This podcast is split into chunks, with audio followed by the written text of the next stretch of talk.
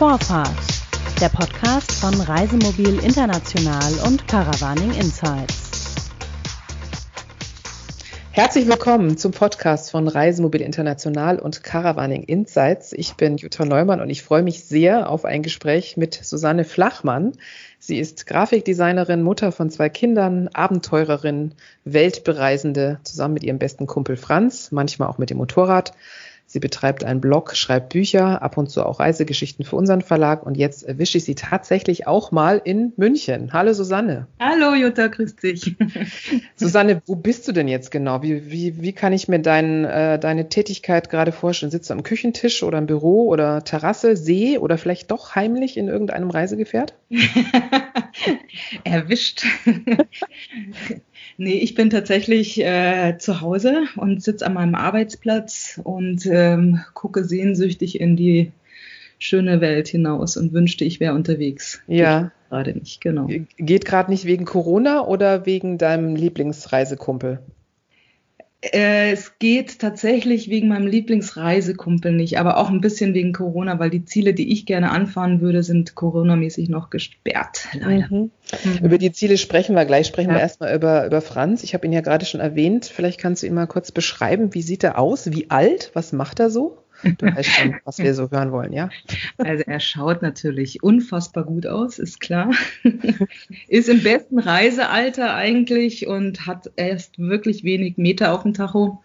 Hat vier Reifen, ist keine fünf Meter lang, hat Stehhöhe und ist unfassbar schön gestylt von mir, aber leider ein wenig angegraut, möchte ich es fast nennen.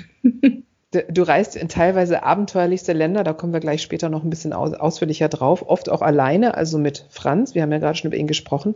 Wann hat denn diese Leidenschaft angefangen, dieses äh, Reisen mit dem Kastenwagen und auch dieses viele allein und auch in abenteuerliche Länder? Wie bist du darauf gekommen? Äh, Wohnmobilreisen hat tatsächlich mit den Kindern angefangen, weil wir beide so Roadtrip-Typen sind, die nicht gerne auf einem Platz stehen und haben uns äh, die ersten für die ersten Reisen so ein großes Prinzessinnenmobil äh, gemietet. Da bin ich draufgekommen, was es für ein unfassbarer Vorteil ist, eben statt mit dem Zelt zu reisen, was ich vorher gemacht habe. Ähm, nach der Trennung war natürlich irgendwie mein erster Impuls, boah, ich muss weg, muss fliehen, muss in die Weite habe mir super schnell einfach einen Kasten gekauft, bin total spontan, ohne Vorbereitung einfach reingesprungen und bin losgefahren. Und seitdem bemerke ich, wie dieses Alleinreisen tatsächlich meine Welt ist oder auch mein wirklich ein großer Teil und mein großes Bedürfnis meines Lebens ist. Weil nur mit diesem Alleine sein, über Wochen nur mit sich beschäftigt zu sein, bedeutet halt einfach, dass man zu sich kommt und zur Ruhe kommt und mal wirklich hinschauen und hinspüren kann. Dann, das kann man im Alltag einfach nicht. Und ich bin wirklich fast schon süchtig danach, immer mal wieder alleine loszukommen. Richtig. Und das kannst du sozusagen dir erlauben, weil du als Grafikdesignerin selbstständig bist. Du kannst auch von unterwegs aus arbeiten ja. und dein, äh, der, der Vater deiner Kinder und du, ihr teilt euch sozusagen dann die Ferien auf, sodass du mal bisschen länger am Stück weg kannst, äh, wenn er die Kinder hat und, und andersrum. Genau. Ähm, das ist genau. dankenswert, das muss ich echt nochmal erwähnen. Das geht tatsächlich nur deswegen, weil er wirklich so flexibel ist, die Kinder einfach mehr Zeit zu nehmen. Ähm, ich, wir haben immer die Hälfte der Ferien und ich kann da hinten immer was anhängen. Das heißt, ich bin im Jahr tatsächlich fast 15, 16, 17 Wochen unterwegs und die Kinder sind auch so entspannt, dass sie sagen, hey, Hauptsache die Mama lustig wieder. Toll. Na gut, und allein, du, du fährst zwar alleine oder beziehungsweise mit Franz, mit deinem Kumpel, ähm, aber du bist ja vermutlich nicht immer alleine. Ich denke mir, wenn du äh, reist, wirst du ja vermutlich auch viele Leute kennenlernen und ja. äh, das macht ja mit Sicherheit auch den, den Reiz des äh, Reisens aus, dass man so viele verschiedene Menschen trifft. Das ist tatsächlich einer der aller, aller, aller wichtigsten Reisegründe für mich. Tatsächlich meine Herzbegegnungen. Und das ist für mich eine der Geschenke, die ich mit diesem äh, Alleinreisen einfach bekomme, weil du als allein unterwegs wirst du nicht als Gruppe definiert, sondern eben als Person, die vielleicht schutzbedürftig ist oder die man mal gerne unter die Fittiche nimmt oder deren Mama ganz gerne irgendwie anspricht und hilft. Vielleicht, weil, sie, weil ich einfach nur leid tue. Aber ich treffe so unglaublich viele tolle Menschen, die so unfassbar voller Herz mit mir sich unterhalten und das ist für mich die größte Freude beim Alleinreisen. Glaubst du, du, du hast ja auch einen Reiseführer geschrieben für Frauen, die alleine reisen, beziehungsweise überhaupt für Menschen, die mit dem Kastenwagen reisen. ähm, also Bücher geschrieben. Was ist denn dein Rat, beziehungsweise ist es gefährlich als Frau alleine oder kann man sich, ähm, wenn man sich entsprechend verhält, ganz gut durchschlagen, ohne dass man Angst haben muss, dass einem was zustößt? Also ich bin jetzt wirklich schon viel unterwegs gewesen und auch in abgelegenen Gegenden und in ähm, etwas unbekannteren Ländern und ich kann wirklich ganz deutlich sagen, ich habe noch nie eine schlechte Erfahrung gemacht, weil ich als äh, Frau alleine einfach äh, so auftrete, dass ich nicht, wie soll ich sagen, angreifbar bin. Ich glaube, ich bin einfach stark genug, um zu zeigen, so hier ist kein Opfer. Das mhm. macht ein Mann von selber. Eine Frau muss da vielleicht ein bisschen mehr aufwenden, ein bisschen mehr Selbstbewusstsein aufwenden, um so zu wirken. Aber ich glaube, das kann man überall einfach ausstrahlen, dass man da kein, keine Gefahr läuft. Und man kann sich einfach selber schützen. Ich habe in meinem Van kleine Schutzriegel reingebaut. Wenn ich mich wirklich tatsächlich mal unwohl fühle, dann lege ich die an und zack, bin ich safe. Ich stehe immer so, dass ich fluchtbereit bin. Also wenn wirklich jemand kommen würde, was noch nie passiert ist,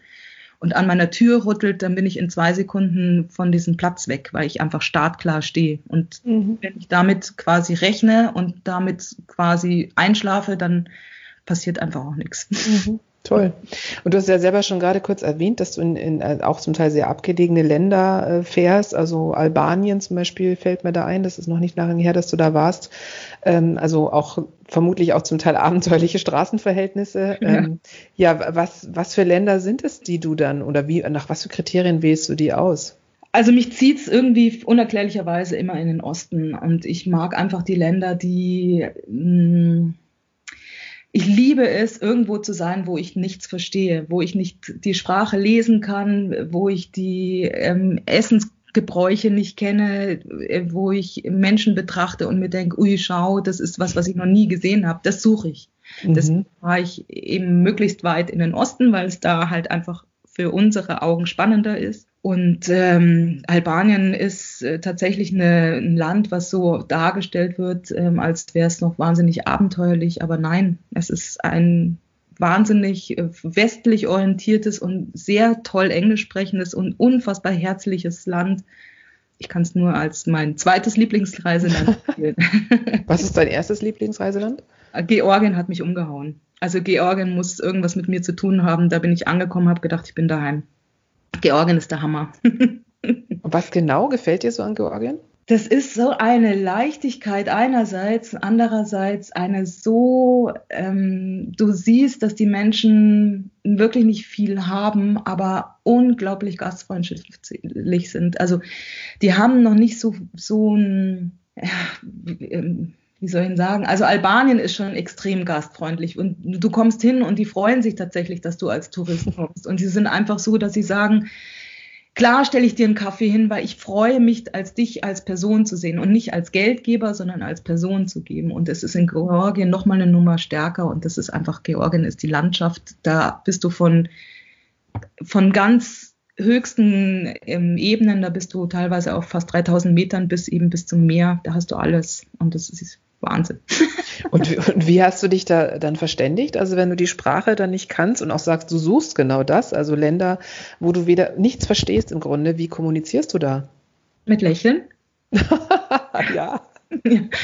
ja, du, jeder versteht dich ich habe noch nie ein Sprachproblem gehabt. Ich habe noch nie das Gefühl gehabt, dass ich irgendwas nicht schaffe, bloß weil ich die Sprache nicht spreche. Jeder ist dir zugewandt, jeder will dich verstehen, jeder lächelt dich an und zurück und sagt so, hey, die will ich, der will ich helfen. Der ja. will ich helfen. Ja. Apropos helfen, du hast ja sicher auch schon ähm, Momente erlebt, wo du Hilfe gebraucht hast. Ähm, aber vielleicht trotzdem nochmal die Frage, was waren die schönsten Momente auf deinen letzten Reisen? Woran kannst du dich erinnern? Also die schönsten Momente generell sind immer meine Lagerfeuer äh, mit Menschen, denen ich begegne. Also da in allen Ländern ist für mich das maximale Glückserlebnis, an irgendeinem Feuer zu sitzen mit irgendwelchen zufälligen Menschen, ob es jetzt Einheimische sind oder irgendwelche Mitcamper oder irgendwelche vorbeigelaufenen Fischer, die zufällig mich an meinem Feuer sehen. Also ich lauter unfassbar schöne Begegnungen, aber das die wenn du mich nach der aller aller aller schönsten Erlebnis fragst, das ist tatsächlich äh, in Albanien gewesen, um darauf zurückzukommen.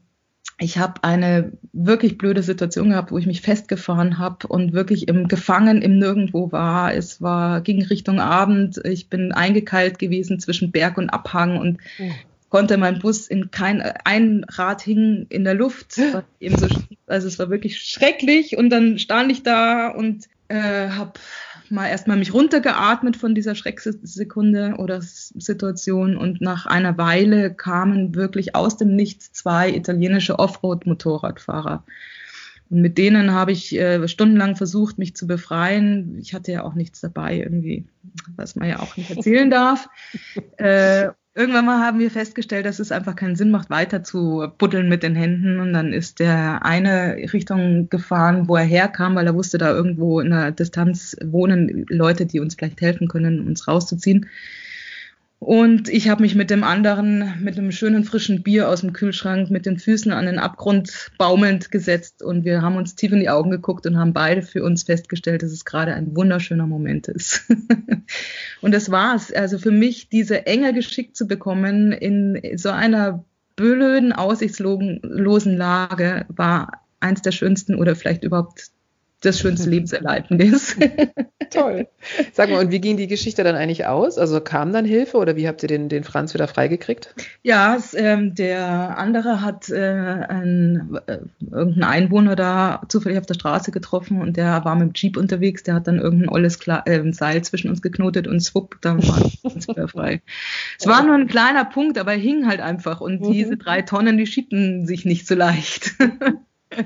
ja, also das heißt, man kann auch im Unglück dann, dann doch noch schöne Momente erleben und ja. äh, das ist ja auch eine schöne Erfahrung fürs Leben, dass irgendwie von irgendwoher dann doch meistens äh, Rettung kommt. Das ist ja, ja. Auch, und das ist vielleicht auch was, was dieses Alleinereisen so extrem ähm, wir nennen, also so dankenswert macht, weil ich lerne, mit diesen Momenten umzugehen. Ich hatte nicht nur einen solchen Moment, ich habe mich schon ein- und zweimal irgendwie selber retten müssen. Aber du schaffst es. Also du merkst, wozu du fähig bist. Du merkst, ähm, wie Shit-Situationen du mit deiner eigenen Kraft und mit deiner eigenen guten Laune dann eben wieder überwinden kannst. Und wie toll ist das, wie wunderbar. Schön. Du reist nicht nur mit Franz, sondern auch mal mit dem Motorrad. Was, wo gehen deine Reisen mit dem Motorrad hin? Und äh, ist das sozusagen eine, zweite Leidenschaft oder ist es äh, genauso groß die Liebe zu deinem Motorrad wie zu Franz oder ist es äh, das eine mehr so Reise, deine Reiseart und das andere ist sozusagen eine Alternative? Also ich würde sagen, die Reisen mit dem Franz ist ähm, tatsächliches Reisen. Das, da habe ich alles dabei, da bin ich lebig, schwelgig sozusagen im Luxus, weil ich auf nichts verzichten muss für meine Begriffe. Und das Reisen mit dem Motorrad habe ich tatsächlich deswegen angefangen, um mal zu spüren, mit wie viel weniger ich auskomme. Und ich war, die letzte Tour waren sieben Wochen alleine in den Kaukasus, nur mit dem Motorrad und mit dem Zelt. Und es ist so wunderbar. Das ist einfach Reisen in Extremform, weil man da viel mehr mit den Menschen zu tun hat, viel näher an der Natur drinnen ist und viel mehr auf sich selber einfach gestellt ist. Es ist einfach mehr Abenteuer. Das Reisen mit Franz ist genießen und ähm, entspannt umeinander cruisen, Roadtrip auf allergemütlichste Art und mit meinem Motorrad ist einfach spannend. Mhm. Okay. Also für, für mich persönlich klingt es extrem abenteuerlich mit dem Motorrad äh, im Kaukasus und mit dem Zelt. Also puh, Hut ab würde ich mir nie im Leben zutrauen, abgesehen davon, dass ich gar kein Motorradführerschein habe. Aber ähm, ja, und äh, ja, also wie gesagt, äh, das ist natürlich äh, kann ich jetzt im Nachhinein verstehen. Ich dachte, aber mit Franz reisen ist schon abenteuerlich, mit Franz durch Albanien. Und du hast ja auch erzählt, dass auch da lustige Sachen entstehen können, ja. die vielleicht im ersten Moment den Adrenalin, Adrenalinpegel steigen lassen. Aber nach dieser Motorradgeschichte frage ich jetzt gar nicht weiter, weil ich glaube, da müssen wir einen neuen Podcast aufzeichnen. Das wird vermutlich auch noch eins deiner Bücher werden. Spannend schien mir auch äh, die, diese Geschichte von, von der Charity Rally, die du vor ein, zwei Jahren oder drei Jahren, glaube ich, gemacht hast. Wo, wo ging es dahin? Das war auch eine wahnsinnig coole Geschichte, ja. Da sind wir für einen guten Zweck äh, 10.000 Kilometer Richtung Osten gefahren und sind nach Tadschikistan gefahren, um in Tadschikistan unsere Autos zu spenden an äh, Caritas International. Und äh, meine Freundin und ich hatten da noch einen Spezialauftrag uns auferlegt. Wir wollten ein ganz besonderes Auto runterfahren wir hatten vorher Caritas gefragt, was man da am besten für ein Auto brauchen könnte. Und dann haben die gesagt, ja, wir brauchen ein Rollstuhlauto. Und dann haben wir quasi so einen ähm, umgebauten VW Caddy in Hamburg gefunden, der so konzipiert ist, dass man eben da so einen Rollstuhl befestigen kann. Und haben das dann einem bestimmten Mädchen in Dushanbe, in der Hauptstadt von Tadschikistan, einfach rübergebracht, genau. Das war eine coole Sache, das war echt Spaß. Toll. Und wo habt ihr das Auto herbekommen? Also diesen Caddy habt ihr, das war praktisch auch eine Spende, die ihr bekommen nee, habt? Um wir haben den gekauft. Wir haben den ah. gekauft. Also wir haben, äh, wir haben quasi Spenden gesammelt, ganz, ganz viele Spenden gesammelt. Meine Freundin hat ihren runden Geburtstag ähm, alle Gelder gesammelt und davon haben wir dieses Auto gekauft und haben das dann eben unten geschenkt. Mhm. Ja. Mhm. Toll. Also ehrlich gesagt, du hattest gerade einen runden Geburtstag, deswegen kann man an der Stelle jetzt nicht zu Spenden aufrufen, aber eigentlich bräuchtest du es ziemlich dringend, weil Franz geht's echt schlecht. Ja. Was hast du jetzt vor? Was erstens, was hat er und zweitens, was kann man machen? Ja, das ist wirklich eine ganz tragische Geschichte, weil mein Franz ist der wunderschönste. Es hat einen Traumzustand, nur leider hat er Unterboden Krebs im Endstadion, hat mir meine Werkstatt gesagt. Und jetzt äh, stehe ich wirklich schon seit Wochen vor der Entscheidung, ähm, gebe ich da nochmal Geld rein, um das nochmal reparieren zu lassen, um bis zum nächsten TÜV damit äh, fahren zu können oder äh, lebe ich ein bisschen meinen Traum, um einfach ein neues Auto mir selber auszubauen. Mhm. Äh, der Traum, den habe ich schon lange, aber man braucht einfach da sehr viel Geld dafür und das habe ich gerade nicht. Mhm. Ja, Stichwort Geld. Man denkt ja immer super mit so, einem, mit so einem Fahrzeug, was dann ausgebaut ist, wo alles drin ist, muss man nur ein bisschen Sprit reinschütten und ab und zu mal eine kleine Reparatur. Ansonsten hat man alles, aber das ist ja, glaube ich, ein Trugschluss. Ne? Das ist ja eigentlich ein wahnsinniger Luxus, sich so ein Auto zu leisten, weil es einfach Geld kostet. Unbedingt. Also das vergessen, glaube ich, die wenigsten, die so drüber nachdenken, sich mal schnell so einen Kastenwagen zu kaufen. Es ist wahnsinnig teuer. Also die, die neuen sind ja sowieso kaum zu bezahlen, weil ja gerade die Preise exorbitant steigen, weil der Bedarf so hoch mhm. ist. Und die ausgebauten Kastenwegen, die sind einfach auch, die gebrauchten sind gerade unglaublich teuer, aber was man halt immer nicht äh, unterschätzen darf, sind Steuer ist wahnsinnig teuer und die Versicherung ist auch unfassbar teuer. Also ich finde immer, so ein Kastenwagen rentiert sich tatsächlich nur oder ein Wohnmobil, wenn du nicht nur einmal wegfährst, sondern wirklich so wie ich halt so, oh, keine Ahnung, schönes Wetter in Sicht, ich fahre mal drei, vier, fünf Tage weg. So, mhm. dann, wenn dann ein Auto vor der Tür steht, ist natürlich mega Luxus. Alles andere, wenn ich wirklich nur einmal oder zweimal im Jahr wegfahre, dann würde ich echt immer das Mieten propagieren, weil alles andere ist irre. Mhm. Okay, das heißt, ähm, es ist noch nicht ganz klar, wie es weitergeht mit dir und Franz. Ob du vielleicht in nächster Zeit noch abenteuerlicher, nämlich mit der Motorradreisen darfst oder musst, weil du gar keine Vierräder mehr unter dem Popo hast, sondern nur noch zwei. Ähm, das ist sozusagen noch offen. Vielleicht lässt du dir auch noch irgendwas einfallen. Du hattest irgendwann mal erwähnt, dass du ähm, mit einem russischen Fahrzeug liebäugelst. Ähm, das wo steht? Ja, der steht gerade noch in der Ukraine und wir sind schon in Fernbeziehungen. Okay. Das darf natürlich jetzt nicht laut in Franz sagen, weil sonst wird er noch kränker. Nein, aber äh, das äh, bin ich jetzt gerade am Recherchieren, wie kompliziert es ist, deutsche Papiere dafür zu kriegen. Mhm. Das wäre wirklich ein Traum, den auszubauen und zu sagen, weil der ist wirklich, das ist wie wenn du Ente fährst. Der hat einen Lenkrad, einen Gaspedal und vielleicht noch ein bisschen Fenster, aber sonst hat er nichts drin, nichts. Das ist wirklich nur eine Blechhülle mit vier Reifen dran. Großartig. Toll. Und den würdest du selber ausbauen oder würdest du dann Teile von Franz sozusagen verfrachten? Äh, das äh, glaube ich, äh, den Franz kannst du nicht rüber transferieren, da muss ich neu schreinern. Mhm. Aber da hätte ich Bock drauf. Da, das wäre wirklich, da, da träume ich schon seit langem. Es scheitert immer an Geld und vielleicht natürlich auch an der Zeit, weil es ist Wahnsinn, wie lange du dafür sowas brauchst. Gell? Mal schauen. An der Zeit. Okay, also wenn es dazu kommt, werden wir davon hören, ja. auf deinem Blog darüber lesen, vermutlich auch in einer unserer Zeitungen darüber schreiben lassen von dir. Ähm, apropos Schreiben, du, wie gesagt, ich habe es gerade erwähnt, du betreibst selber einen Blog, aber du hast auch Bücher geschrieben, mhm. äh, mehrere übers Reisen, auch übers Alleinereisen. Ähm, was würdest du sagen, was, was sind so die wichtigsten Dinge, die man bedenken sollte, jetzt vielleicht auch gerade als alleinreisende Frau, überhaupt, wenn man anfängt mit dem mobilen Reisen? Was, was ist deine Erfahrung nach das, worauf, worauf man vielleicht am wen, worauf, woran man am wenigsten denkt, was aber ziemlich wichtig ist, wenn man mobil reisen will? Das ist eine schwierige Frage, beziehungsweise es ist schwer zu beantworten.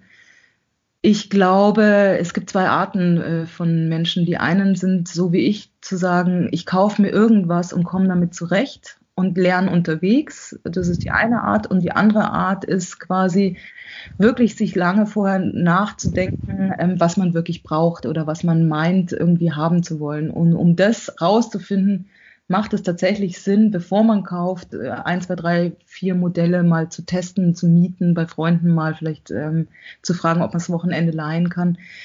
Denn äh, es gibt so viele unterschiedliche Möglichkeiten und äh, Ausstattungsvarianten, dass man da wirklich erstmal sich reinspüren muss. Oder ist ebenso gemacht wie ich, ich kaufe mir irgendwas und damit komme ich zurecht. Punkt. Mhm. Und, und äh, besserst sozusagen nach, wenn du unterwegs bist und genau. dir einfällt, du hast irgendwas ganz Wichtiges vergessen oder nicht bedacht oder wenn du jetzt nur fünf Dinge mitnehmen dürftest auf eine Reise, was, was wären das für Sachen? Das Allerwichtigste für mich ist, äh, dass ich eine Feuerschale dabei habe, weil nur eine Feuerschale macht meinen Platz äh, schön. Ich brauche äh, immer irgendwie ein Feierabendbierchen. Also es soll jetzt nicht alkmäßig äh, klingen, aber halt, das ist so Ritual. Ich komme irgendwo an und sage, boah, jetzt bin ich angekommen, jetzt bin ich da, da brauche ich ein kleines Bierchen. Ähm, was ich ähm, nicht missen möchte, ist eine Toilette dabei zu haben, ähm, weil ich nicht Fan davon bin, in die Natur einzugreifen. Mhm. Im Sinne von, klar, kannst du das mit Klappspaten irgendwie lösen. Das finde ich aber einfach nicht besonders freundlich, wenn man jetzt im, am, am Strand äh, oder in einer Heide steht oder sowas, dass man da irgendwie in die Natur rumgräbt, mhm. sondern es höflich. So. Abgesehen davon ist es natürlich wahnsinnig praktisch, wenn ich, was weiß ich, irgendwo im Stau stehe, an der Grenze mal zwei Stunden warten muss, dann bin ich total mhm. gespannt. Genau. Mhm.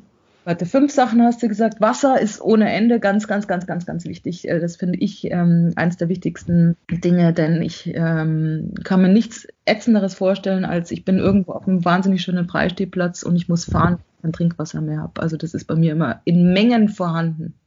Das heißt, du nimmst dann immer Kanister auch nochmal extra mit, oder? Ähm, ja, ich habe ähm, zwei 10 Liter Kanister und ich habe aber auch noch einen Haufen so Plastikflaschen, die ich dann an den Brunnen immer auflade. Also ich habe bestimmt immer locker sicher 10 Liter äh, Trinkwasser, frisches Trinkwasser mhm. dabei. Mhm. Genau, und das Luxus, auf den ich verzichten kann, aber eigentlich nicht will, ist Strom. Ich habe eine eigene Stromversorgung, ähm, eben um quasi arbeiten zu können und zwar unabhängig zu sein. Und ich habe eine ganz, ganz tolle Brennstoffzelle und ich habe ein Solarmodul, was so, einen, ähm, so eine Powerbank auflädt. Also mhm. das, das, Arbeiten ist ja für mich ganz wichtig, weil ich das mit dabei habe. Und äh, bin quasi völlig autark. Toll. Also das wird vermutlich mit dem Motorrad ein bisschen schwieriger werden, die ist voll, voll autarke. Aber wir haben die Hoffnung für Franz ja noch nicht aufgegeben oder vielleicht wird es ja auch die Fernbeziehung in Russland, äh, das werden wir nochmal sehen. Wenn, wenn du jetzt davon ausgehst, du hast noch ein Fahrzeug mit vier Rädern, wo, wo sollte die nächste Reise hingehen? Was wäre noch so ein Traumziel, wo du sagst, das hast du noch auf dem Zettel, ähm, das ist noch, das hast du sozusagen noch nicht erfahren? Ähm, es gibt für den, also für Wohnmobiltouren hatte ich dieses Jahr geplant Rumänien, weil Rumänien hat mich letztens äh, mit dem Motorrad wirklich gekickt. Das ist ein unfassbar schönes Land, auch wahnsinnig tolle Plätze mit meistens äh, junge Familien, die gerade ganz frisch äh, Campingplätze aufmachen und entsprechend ähm, euphorisch und liebevoll ihren Platz betreiben. Der Balkan ist mein Traumziel, denn wär, der wäre eigentlich dieses Jahr ganz stark dran gewesen, aber im Moment sind viele Länder zu, ähm, wo ich einfach nicht rein kann wegen Corona. Und ein Land, was mir ganz, ganz, ganz oben schwebt, was ganz unbekannt ist, Transnistrien. Das muss der Hammer sein. Das, das habe ich auch noch nie gehört. Wo ist das? ja, das ist zwischen, also es liegt in der Ukraine, gehört aber gefühlt nach Russland und es ist ein, ein Streifen, den kein Mensch kennt und äh, den wollte ich letztes Jahr schon mit dem Motorrad fahren, bin dann eine andere Strecke gefahren. Das ist wohl Sowjet-Style in pur. Also okay. da geht die nächste Reise hin. Spannend. mit, mit dem Van, genau. Ich bin wirklich sehr gespannt, was für ein Van es dann sein wird. Und ich bin äh, schon sehr neugierig und hoffe natürlich, dass du uns dann darüber auch wieder berichtest. Susanne, vielen, vielen Dank, dass du dir jetzt ähm, so viel Zeit genommen hast für uns. Und ähm, ich muss gestehen, es ist ganz schwer, sich zu entscheiden, wo man jetzt aussteigt, weil man könnte noch ganz viele Fragen stellen. Also auf deinem Blog gibt es unglaublich viel Stoff und Material zum Nachlesen. Ich kann den wirklich sehr empfehlen. Cool Camping. Oder sagst du noch mal kurz die Adresse, wie die genau lautet? Die Adresse von meinem Blog lautet cool-camping-wohnmobil. Das ist das, äh, der Blog zu meinem Wohnmobil-Anleitungsbuch. Und dann habe ich noch einen zweiten Blog, der jetzt äh, quasi ganz frisch ist, weil jetzt äh, demnächst in vier Wochen mein neues Buch rauskommt. Das ist eine Anleitung oder ein Mutmacher zum Alleinereisen. Das ist solovan.de. Mhm. Und wenn man sich das jetzt nicht merken kann, dann googelt man einfach Susanne Flachmann ja. und findet alles, tolle Fotos von ihr, von ihren Reisen und natürlich tolle Geschichten. Und ich freue mich schon sehr, wenn wir die nächste Geschichte von dir im Heft haben. Vielen, vielen Dank, Susanne, dass du dabei warst und ähm, ja, viel Erfolg mit Franz. Ich hoffe, er kommt heil aus der Werkstatt wieder oder zur Not ähm, mit, wirst du mit einem anderen Auto dann unterwegs sein. Ja, lache ich mir einen Jüngeren an. genau, lachst du dir dann auch nach 20 Jahren auch mal einen Jüngeren an. Das geht dann wohl nicht anders. Vielen, vielen Dank und Gerne, alles Gute und bleib gesund mhm. und schöne Reisen. Danke. Das war Vorfahrt, der Podcast von Reisemobil International und Caravaning Insights.